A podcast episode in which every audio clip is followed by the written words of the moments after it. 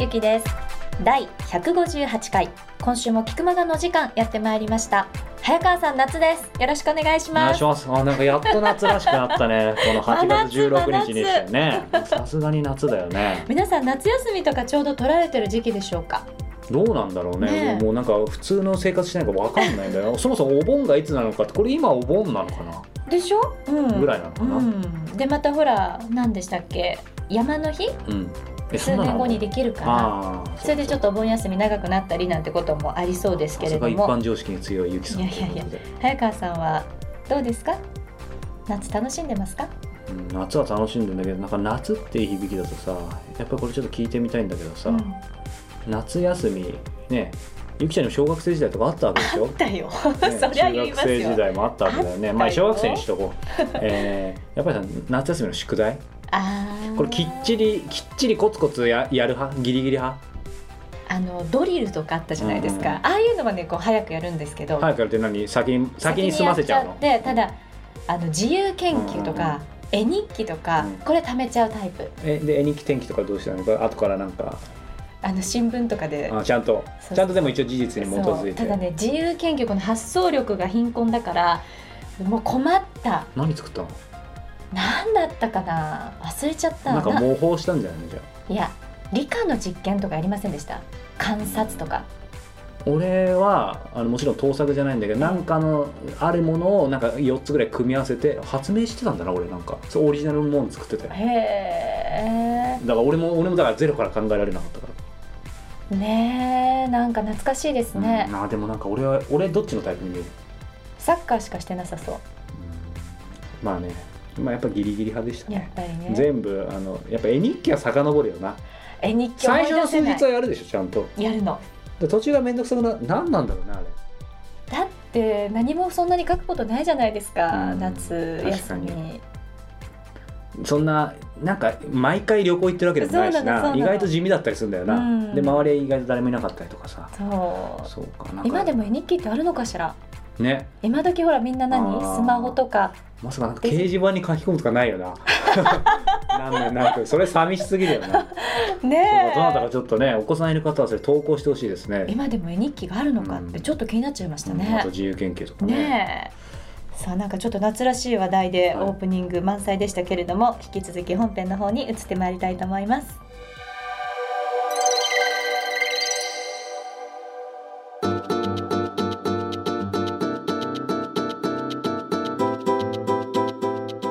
ては今月の菊間がインタビューです。今月は民間宇宙飛行士の山崎太一さん。インタビューされてらっしゃるわけですけども。はい、あの今回3回目ということでね、はい。あの内容についてはもちろん本編聞いてほしいんだけど、まあうん。やっぱりまたこぼれ話的なところではい。いくと、あの太一さんねあの、まあ、今その民間宇宙飛行士として、えーいろんな講演とかもやってんのよ。うん。で彼すごいのが、まあ、これ写真この時今アップしてるかもしれないけどあのう宇宙飛行士みたいな服を持っててさはい。それトレーニング用の服なのか分かんないんだけどそれとかもなんか結構公演の時着るらしいんだけどさ夏とか最高に暑いと思うんだけどさ、でまあそまあ、それを持ち歩いてるか分かんないんだけど彼が面白いのは実はねあのちょっと嬉しかったのは共通点が一つあって。あの何ですか？ねいっつもスーツケース持ち歩いてるんだ。よ早川さんと一緒だ。そう。そう。むしろあの太一さんの先輩なんだけど、えーでもやっぱり、まあ、普通の人からすると重いけどさ、うん。あの身軽でいたいんだって、片手空いてるわけですもんね、うんまあ、そういう意味じゃなくて。違う違う違う。まあまあそれもそうかもね。まあ今必死に拾ってくる救ってくれようとしたのね。何？違う。スーツケースを持ってるってことはいつでもどこでも行けるっていう意味で身軽なんだよ。あスーツケース自体は俺もよくお大変だねって言われるんだけどさ、だからやっぱいきなりねいきなり海外行くことはまあそんなないかもしれないけどでも行けるしさ。だからなんかどっかにもすぐ泊まって取材もできたりとかもするしさ、うん。っていう感じで俺はまあ単純にね移動が多いってこともあるんだけど持ってるんだけど彼も全く同じみたいで。で今はそういう生活してるか分かんないけどなんかもう家もいらないっつってて。家いらないってダイレクトに言ったか分かんないけどでもそれ的なニュアンスがあってさ、もう帰るのがもったいないと行動やっぱ彼行動の人ってなんだけどさ、だからそうネットカフェに泊まってたりとかもしたこともあるみたいなんだけどそのくらいフットワーク軽くてさ面白いなと思って、うん。ね、過去にも出てもらったけど、まあ、高城さんなんかも高城剛さんなんかもそうだけどさやっぱなんかその世界とかはい。まあ、まさに太一さんは世界とか宇宙だけどさなんか活躍してる人ってなんかみんな身軽でいつでも動けて、まあ、あとやっぱこういう時代だからなんかなんか縛られたくないっていうのもあるのかもしれないけど、なんかあのとにかくスーツケースという共通点でねもうそれ一つガラガラ言ってるけど。でも多分あの宇宙飛行士の公園の服は入んねえんじゃねえかなと思うんだけど。圧縮してるんじゃない？そうまあそれ あしかもなんか宇宙用と圧縮できそうだよな、う んまあ、ちょっとそこはすいません取材不足なんで、うんその辺は今度取材しておきます。はい。ということで山崎太一さんのインタビュー第3回お聞きくださいでまあこれがまたねあのできるまでっていうのもすごく苦労したんですけど、うん。そもそもリチャード・ブランソンに会会える人ってなかなかいなくて、普通じゃって思いますよね。普通会えないですね、でそういうバージンにこう知り合いがいるとか、あのリチャード・ブランソンに会ったことがある人とかにねこう聞いてあげるよとかいろいろこうあの協力してくださるって言ってくださる方いたんだけどもこうやっぱりどっかで止まってしまうんですね、えーバージンのこう本社とかに行くと、えーあのそういうのは受け付けていませんと、まあ、世界中から会いたいという人たちがいっぱいいるわけだから、あの僕みたいにこう、ね、全然知らない人がいきなり頼んでも無理だっていうのは分かって、はい。これはもうアポなしで突撃するしかないなと。あいいっすね、でもどこで会えるかは正直分かんなくて、うん。そしたらあのバージン・ギャラクティックがこう1年に1回ぐらいいろんな日本世界中でねあのイベントをやってる、はい。で宇宙旅行に申し込んでる人と、そのゲストが、えー参加できるっていうのを知ってですね。でなんとかこう知り合いで宇宙旅行申し込んでる人いないかなと思ってたどってったら、あの稲見さんっていうねあの日本で、えーまあ、最初か2番手か、はい。あのまだ順番決まってないんですけど、あの宇宙にあの飛ぶことになっている宇宙あの旅行に申し込んでる人がいて、でその人に聞いてみたらそのイベントに参加する権利はあると、はい。でもう一人連れてく権利もあると。でそこをなんとか普段は奥様とか、はい。あの連れて行かれるんですけどえ今回もし奥様行かれないんだったら僕にそのあの、ゲストのね権利をくださいってお願いしたら、いいですよってすぐ言ってくださって。うん。でまあ、あのそれで、まあ、イギリスで行われているある航空ショーにはい。行けることになったんですね、でそこでバージンのイベントがある、なんか記者発表もある、でこれはリチャード・ブランソン絶対来るなと思って行ったんですけどそのリチャード・ブランソンがやっぱりこういるんですいるのはいるんですよ。だけどもうステージ壇上にいてとてもこう一般の人たちが近寄れるような感じじゃなくて、でもそのイベントが終わった後に、えーメディア対応でこう下降りてきて、バーッとメディアの人たちが取り囲んで、えー取材を受けてで僕らはその外でそれを見てるような状態で近づけなかったんですね。で、えーそのメディアが対応が終わって、今度はその周りのファンたちがバーッと取り囲んで列を作ってで写真を撮ったりとか、サインをしてもらうとかっていう時間が来たんだけど、そこも僕こう並んだんだけどリチャード・ブランソン一瞬会えて握手できるんだけど、写真撮ったらもう「はい次はい次」とか回されちゃうでしょ。で僕は一応契約書持ってるんだけど、その契約書にサインしてと握手とかってやってる場合じゃなかったんで、またこう次後ろの列に並んで、えーまたこう順番がやってきてね、で今度はあの娘があの持ってたうちの娘のぬいぐるみがあるんですけどそれはあのスペースシャトルに乗っけて宇宙ステーションに持ってったんですけどそのぬいぐるみを、えー持ってですね、あのリチャード・ブランソンのところに行って、えー僕がこれ申し込みたいと思ってて今度申し込めたらそのぬいぐるみを僕がこれ宇宙持ってくんだみたいなことを説明してる間に「はい次」みたいな感じに なってまた時間がなくて次に回されてみたいなことをあの繰り返してでもうこうなったらトイレに行った後出てくるところを貼ってよとかっていう感じで追いかけてったりとかして、まあ、そしたらまた会えて「また君か」って言われながら「あやっと覚えてもらえたな」とかって思いながら追っかけ回して、でももう、えーマネージャーみたいな人に連れてかれちゃって時間がなかった。そしたら夜のパーティーで、えーなんとですねあの100人以上かな宇宙旅行を申し込んでる人たちだけのクローズドなパーティーがあってでそこに行けば、あのリチャード・ブランソンは最後出てくるなとは思ってたんだけど、もう昼間のその経験からああもうやっぱりまた囲まれちゃってね、あの話す時間ないかもしれないなって半ば諦めてたんです。であのソファーに座ってねゆっくりしてたら僕のと隣にソファーの隣にリチャード・ブランソンやってきて。誰もまだ気づいてないんですよ、で座って一人で携帯電話いじってて、で暇そうにしてたんでこれはチャンスと思って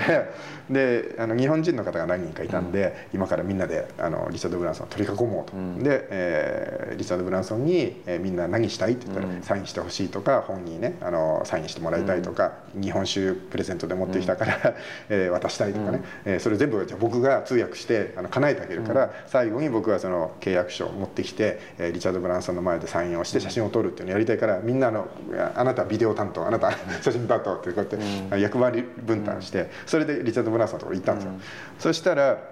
あのリチャード・ブランソンがあのリチャード・ブランソンがってこんな、ね、呼び捨てはあのいけないんですけど、えー、彼がですねあのよく来たねって日本から、で震災の直後だったんで大丈夫かってすごい心配してくださって何か協力できることがあったら言ってね、えー、あいい人だなと思いながら、えー、皆さんのまず夢叶えて、それで、えー、次にですね北原さんのね、あの本を僕リチャード・ブランソンに渡してというのも北原さんがですね「フェイスブック100の言葉」っていう本を出されてるんですけど、その中にリチャード・ブランソンのあの言葉っていうのは紹介されてて、でその同じページに僕のコメントも、えー、紹介されてるっていうページがあったんですけど、でいつもねお世話になってる北原さんになんとか恩返ししたいなと思ってたので、えー、そのページをリチャード・ブランソンに見せて、これは僕がねあのお世話になってる人が出したあの本なんだけどもここにサインをくれませんか?」って言ったら、すぐリチャード・ブランソンさんいい「いいですよ」って言ってサインしてくれて「あこのノリで僕の 契約書に今度お返しで僕がサインしますんで」ってできるなと思って、それで、えー、話しかけたら、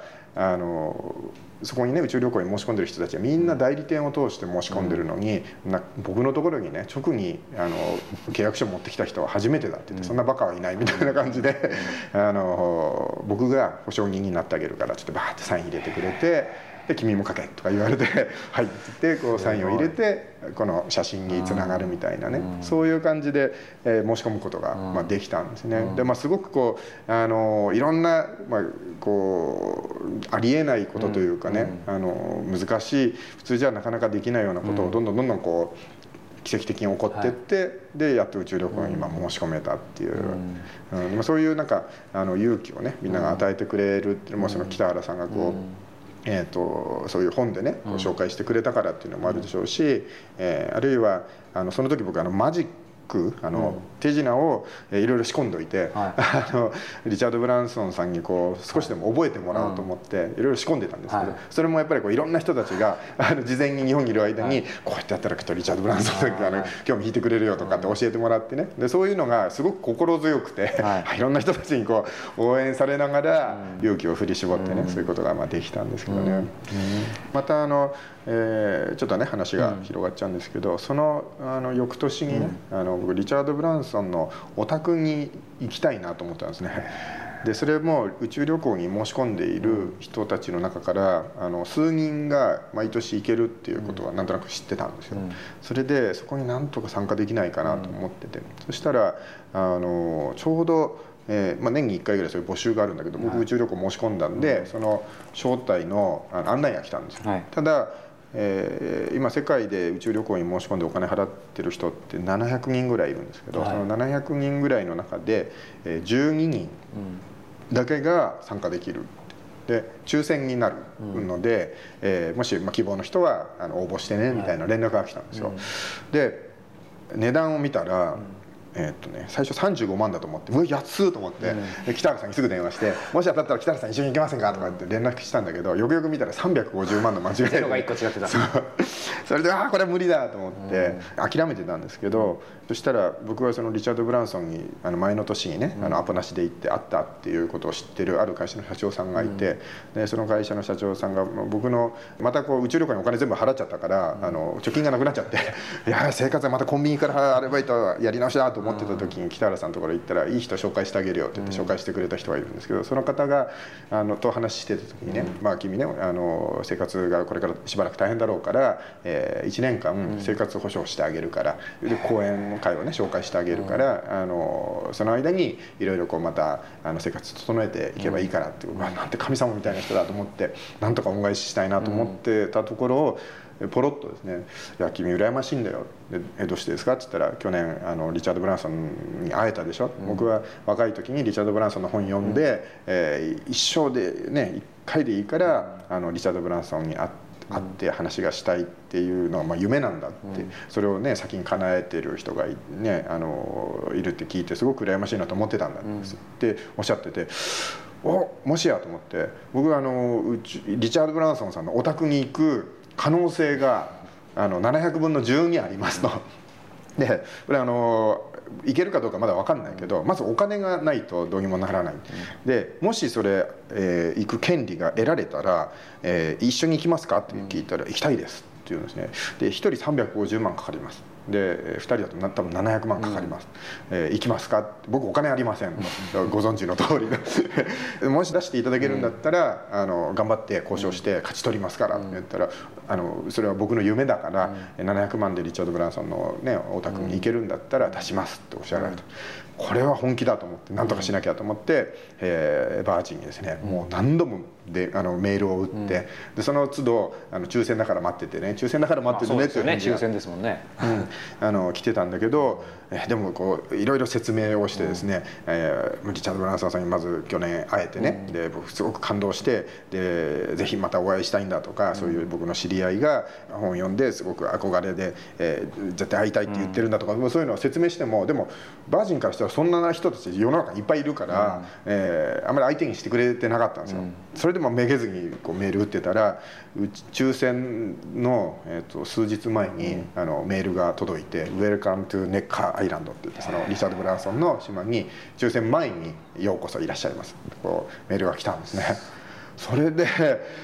おお行けるようになっちゃったと思ってあのその社長さんにね行けることになりました。でそれも値段が1人でも2人でもゲストはあの値段が変わらない。要は350万円で1人でも2人でも行ける。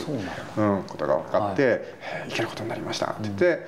去年2人でリチャード・ブランソンさんのお宅に1週間あの行かせてその12人のね、あの選ばれし人たちと共に行くことができたりとかだもう本当ね、まあ、そんなことって普通にサラリーマンやってたら絶対できないじゃないですか。だからもう今そうやってもうダメ元でもいろいろやってみると叶っていくっていうことがあるんだなと思ってすごく今楽しい。だから来てる人たちはもうすごい人たちでロシアで携帯電話の販売ショップを5000店舗 あの持ってました。もうそれ売ってもう今悠々自適に生活してますって僕よりも全然若い方で、えー連れてこられた方はロシアのロシア人の女優さんでしたけど、えーそう。いったカップルの方が来られてたりとか、ででだからそういう人たちは別にもうそんなあの抽選だ抽選じゃないとか関係なくて、あのよく来たねって受け入れてくださいましたけどね。なんかそこで見たうん。ご自宅行って、うん。景色。それは単純に目に見える景色でもいいですし、はい。何か大志さんが感じたうん。ものって何かありますか、なんだろうやっぱりこう自然がとにかくすごい、うん。あの好きみたいで、あのもう巨大なウミガメがねいいたりとか、あのイグアナがいたりとかね、あ島なんですけどまずリチャード・ブランソンさんのお宅って、はい。カリブ海にあはい。るバージン諸島っていうところにある、えー島の、えー一部、はい。いああの諸島のねあの一つがリチャード・ブランソンさんのお宅なんですけど、でそこはだからもうなん大自然の中ではい。生活してるみたいな感じなんですよね、だから本当もうあの普段のこういう都会的なというか生活とは全く切り離された、もう全く別次元のはい。時間が流れててね、うん。でもう考えることやることがみんなちょっとすごすぎて、はびっくりしたんですけど、うん。まず朝ごはんを食べに行くっていう時にみんなで、はいヨットのレースが始まるんですよ、うん。まあヨットに浜辺にバーってヨットが並んでて、あの小さなヨットですけど、でそれで別な島に、ん。あのカフェがあるから、そこにみんなでご飯を食べに行く、うん。で誰が最初にたどり着くかが競争だとか言ってバーッと走ってって ヨットに乗ってそれをこう押し出してからね、あのずっとこう全然こうヨットなんかでそ、ね、操縦できない人たちもいっぱいいるんだけども、はい。風だけを呼んで、えーご飯を食べに行くとかね、でご飯食べた後はトレッキングしようって言って山登っていくんだけど、こう最初は道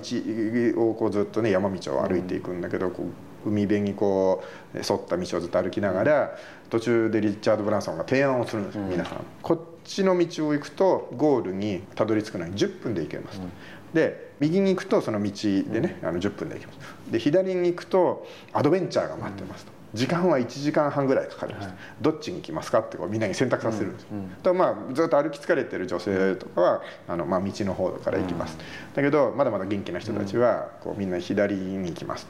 そうするともうあの道なき道をまずうんい進んでってでその後岩場をこうやってあの降りてって、はい。本当岸壁をこうよじ登るじゃなくてクライミングですね。そう降りていくんですね。あ降りていく。ずーっと降りていって、それでこう岩場を渡り、あ歩きながら本当もう道なき道を進んでいくみたいな、やっぱり1時間半ぐらいかかるんだけど、もうそこでは見れない景色だとか、はあのイルカが泳いでるのが見えたりとか、もうそういうなんていうのかなそういう要はリスクを取ったからこそ、体験できるものというのはいっぱいわざわざあの用意されてるみたいな、はいうんそういうところでこうリチャード・ブランソンいろんなことを教えてくれたりとかね、するっていうすごいあこういうのはあの贅沢なねそういうリゾートに行って、えー旅行するのとは全然違うなっていうことをね体験させてくれたりとか。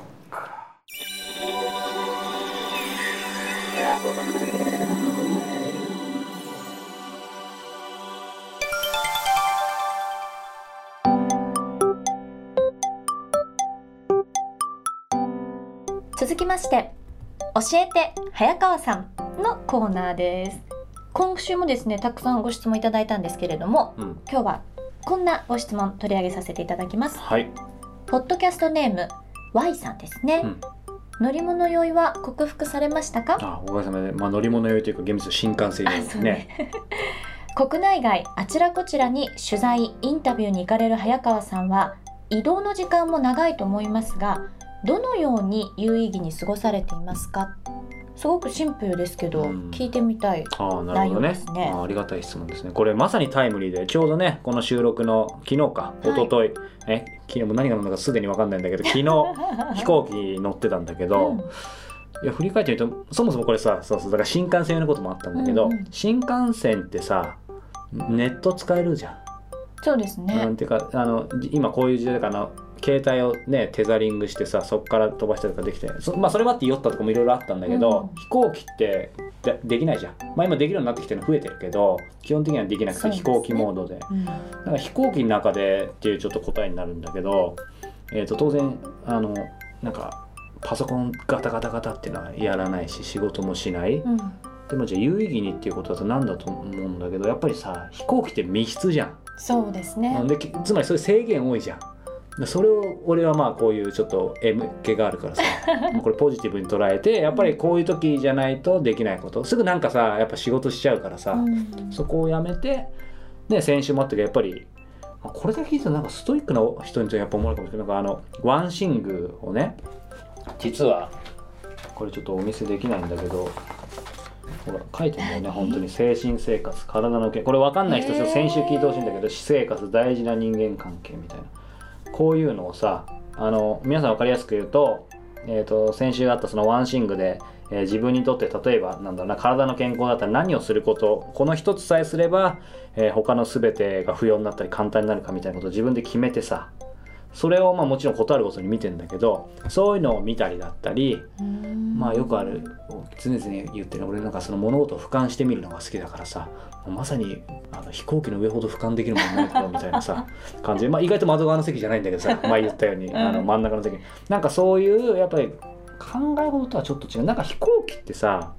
の上ってなんか不思議な感じになんない？それはわかります。気圧とかもあるんだろうけどななんだろうね、まあ、みんな乗ったことあるだろうから分かるだろうけど。こういつもの感じと違いますよね、うん。テンションっていう売り方じゃないんですけど、うん。なんかそうそう。違うのねあの空気感。なんかちょっとめ瞑想してるとまではいかないんだけどなんかそうそう独特のになってありまさすねでまあ俺的にはこれ良いこと読むのにはいけないけどあのねゆきちゃんとこの間好きっていうので盛り上がって、まあ、好き好きだったか分かんないけどあのねイギリスのアーティストコールドプレイ。ああそうそうそう。そう偶然にもね2人ともねちょっとマニアックな曲好きな曲がね一緒だったんですけど。そう。そうまあついでにちゃってコールドプレイの「トラブル」そう。トラブルはい。っていうねちょっと曲があったんだけど本当ねあのこれは個人的な趣味なんで良いことを読むのにしなかったんだけど、うん。あのコールドプレイ大好きで、うん。それを飛行機の上で、えー聞きながら、えーちょっとワンシングしてる感じ。ちょっとどどうなんだろうこの答え。俺的には至って真面目なんででね。なんとなく伝わるかな。でもなんかこういう仕事されてる早川さんが、結構こうパソコンとかうん。デジタルっぽいことをしている中で、やっぱうん。制限があるからちょっとアナログチックになる、そうね。そこはなんかいいですね、うん。まあでも実際のところ実はそんなにやっぱなんかデジタルのイメージある？ありますよ。全然やってないよね。僕がそのサービスとして提供してるものとか使わせてもらってるものはその IT だしポッドキャストだけど、俺自体はさ超アナログだよね。この実はね収録の準備もまあ実は今日は僕自分でやってるんだけどかなり時間かかってるからね。だからやっぱりデジタルを使わないものうん。あとはもう一個はまあこれも結局同じなんだけどタイムアタックしてます。英語のタイムアタックしてます何ですかタイあの俺がさ先月かな,、い。なんか英語の勉強どうやってますかってで引き継ぎ TOEIC の勉強続けてるんだけど、TOEIC のあの模擬試験とかさ、うん。そういうのあるじゃん、まあ、ゆきちゃんも TOEIC 受けたことあるから分かると思うけど、まあ、短い時間で膨大な量解かせるじゃん。でその時の TOEIC って、まあ、これはちょっと英語の勉強では TOEIC 的なトレーニングになるんだけど短い時間でどんだけできるかっていうのが大事だからあの例えば10分なら10分で決めてこの長文2つ読むとかっていうのをきっちり測って用意ドンってやってあのやってる。でなんか密密室じゃん、うん。だそれしかできないからみたいな感じでさ。やっぱり早川さんは空の上でもストイックだったってことが分かった。ストイックに見える。うん。見えますよ見えますよとか皆さんもそのように聞こえてると思いますよ。でも俺は楽しくやってんだけどね。なんかそのでも真面目な話になっちゃうけど先月の、まあ、こんだけ引っ張るからよっぽどいい方なんだろうけどその one thing で 先週ね。そう、うん。なんかそれまでは正直ストイックだったと思うんだけど、ええ one thing だとやっぱり見えてるからさ、うんうん。そのためになんか今これやってるなんて完全に見えてるから、うん。だからすごく楽しいしあとはコールドプレイさえあれば生きていけてる。生きていけてるってちょっと生きていけるあの普通歌詞がさ入るあの曲？うん。でそれ聞きながら俺メール打ったりとかさなんかさそれこそマルチタスクの話になっちゃうけど音楽聴きながらなんかってできる、できない。まあ、俺ももともとできないんだけど、考え事すらできないんだけど、全部止めるんだけどコールドプレイだけはね入ってくるね。もう良いこと良いものみたいになっちゃってるじゃないですか。だから別枠で行きたかったんだけど、まあ、ちょっとねあのコールドプレイはあの僕の個人的な趣味で、まあ、でも興味ある方はぜひ聞いてもらえればと思いますがはいということで今週の Y さんありがとうございます。ん教えて早川さん、Y さんからそんな質問いただいていいね。ちょっと脱線は多少しましたけれども、早川さんの空の上での過ごし方少しねそうですね。垣間見れたのではあないかな。のね僕の価値観を押し付けちゃいけないけどでもやっぱり普段できないこと、うん。デジタルを使わなくていいものそこでしかできないことっていうのをなんかねせっかくだってやってもらいたいなと思いますね。ということで Y さん本当にありがとうございました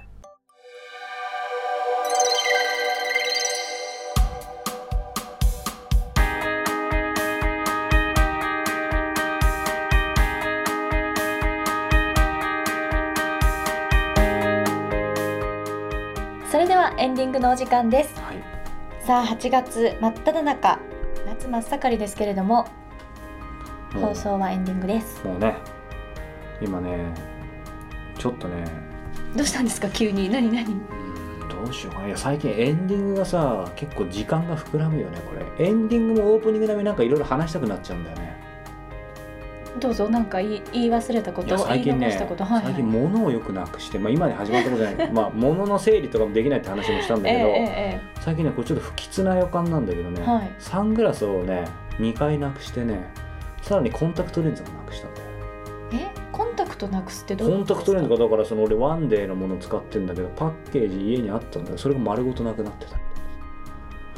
なくしたんじゃない？いやいやだってありうんありえないんだよ俺的には。そうそう。これ悩み相談じゃないんだけど、うん。違う。ただいやなんかそういうのない。なんか物なくさない人全然。なくしますよ。なくすというかどこに置いたか忘れちゃう。今まで一番すすごいもので。えじゃあ見つかるの？ちゃんと。なくしちゃったものに。えこれありえないってものがなくなっちゃったことある。ねえ鍵とか？あ携帯とかかな。ーでもちょっと俺ある親しい人に聞いたんだけどサングラス2回なくしてコンタクトなくすっていうのはなんか目に関係あるみたいでなんか視野っていうか、うん。今の目線とか視野を一回外した方がいいんじゃないかみたいななんかそういう夢占いみたいのがあるみたいでさ、でなんかちょうどその